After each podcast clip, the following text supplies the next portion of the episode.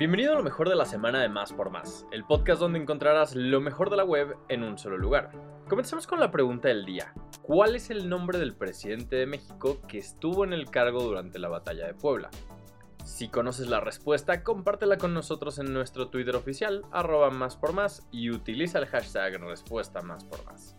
No olvides que nuestra sección de ocio ahora también tiene una versión digital. Entra a máspormás.com.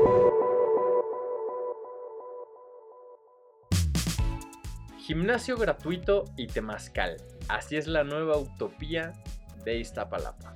La alcaldía de Iztapalapa inauguró este jueves 28 de abril la utopía La Cascada, el décimo espacio de este tipo en la demarcación. Ubicada entre las colonias Santa Marta Acatitla y San Lorenzo Xicotencatl, fue edificada en un área de 35.000 metros cuadrados en los que antes había un balneario, el cual quedó en el olvido después de ser afectado por diversas grietas. La Utopía La Cascada cuenta con un gran pabellón cultural, alberca semiolímpica, trotapista de tartán de dos carriles, seis multicanchas, una cancha de fútbol 11 empastada, así como espacios sociales para adultos mayores y mujeres. También hay juegos infantiles inclusivos, un ring de box, un gimnasio y un temazcal, entre otros equipamientos. El CEO de Intel ha advertido que la escasez global de semiconductores probablemente durará hasta 2024, afectando también la producción de consolas. Pat Helsinger había dicho previamente a CNBC que esperaba que el problema que ha causado pues, varios problemas de producción y escasez de PlayStation 5, Xbox Series X y tarjetas gráficas se solucionará en 2023. Sin embargo, en una nueva entrevista con Data Check de CNBC, Helsinger actualizó su predicción y ahora espera que la escasez de chips dure hasta 2024. Es probable que la escasez continúe porque las herramientas de fabricación clave no tienen la disponibilidad que se esperaba, lo que significa que no se fabrican suficientes chips para satisfacer la demanda. De Iztapalapa para el mundo, Parque Cuitláhuac gana premio por diversidad. El Parque Cuitláhuac pasó de ser un tiradero de basura a ganar en premios verdes en la categoría de biodiversidad. Estos premios galardonan a los 500 proyectos sociales y ambientales más relevantes de Iberoamérica. Y este año el Parque Cuitláhuac se llevó el premio en la subcategoría de bosques y flora. Durante 55 años fue un tiradero a cielo abierto que acumuló 44.712 toneladas de basura. Babasónico celebra 30 años de carrera y nos cuentan todo sobre su nuevo disco Trinchera. Pocas bandas pueden decir que tienen más de tres décadas de trayectoria y sobrevivir en la volátil escena del rock latinoamericano. Los babasónicos precisamente están en esta bolsa.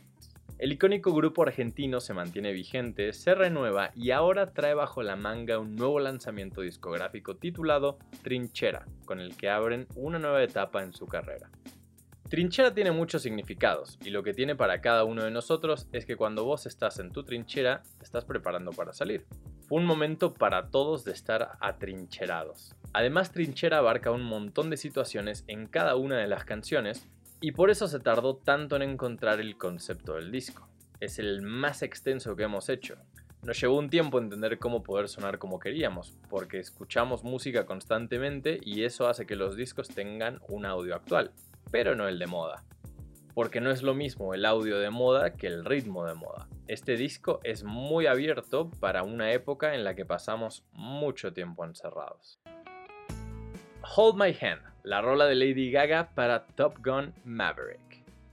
Además de checar las primeras imágenes y trailers de Top Gun Maverick, aún faltaba conocer la canción original de la película y esa llegó gracias a Lady Gaga.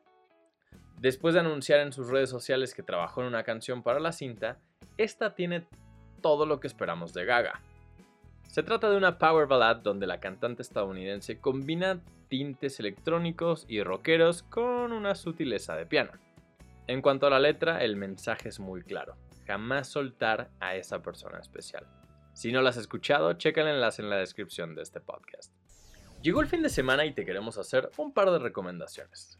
Rompe la alcancía, así será la Feria Internacional del Libro en Coyoacán. Se trata de la primera edición y se realizará del 6 al 15 de mayo. Toma en cuenta que las actividades empiezan a las 11 de la mañana y acaban a las 10 de la noche. La sede principal la vas a encontrar en el Jardín Hidalgo del centro de Coyoacán, mientras que el resto de las sedes de la Filco estarán en la Casa de la Cultura Reyes Héroles, en la Casa Coahuila y el Palacio de Cortés.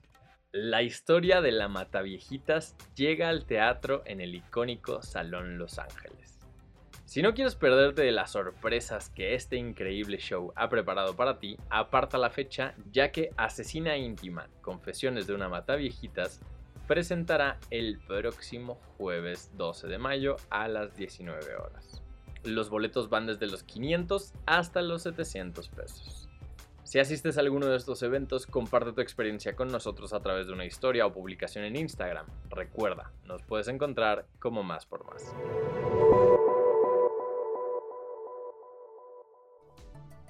Gracias por escuchar y no olvides suscribirte. Sintonízanos en la próxima edición de Lo mejor de la semana de Más por Más, el podcast donde encontrarás lo mejor de la web en un solo lugar.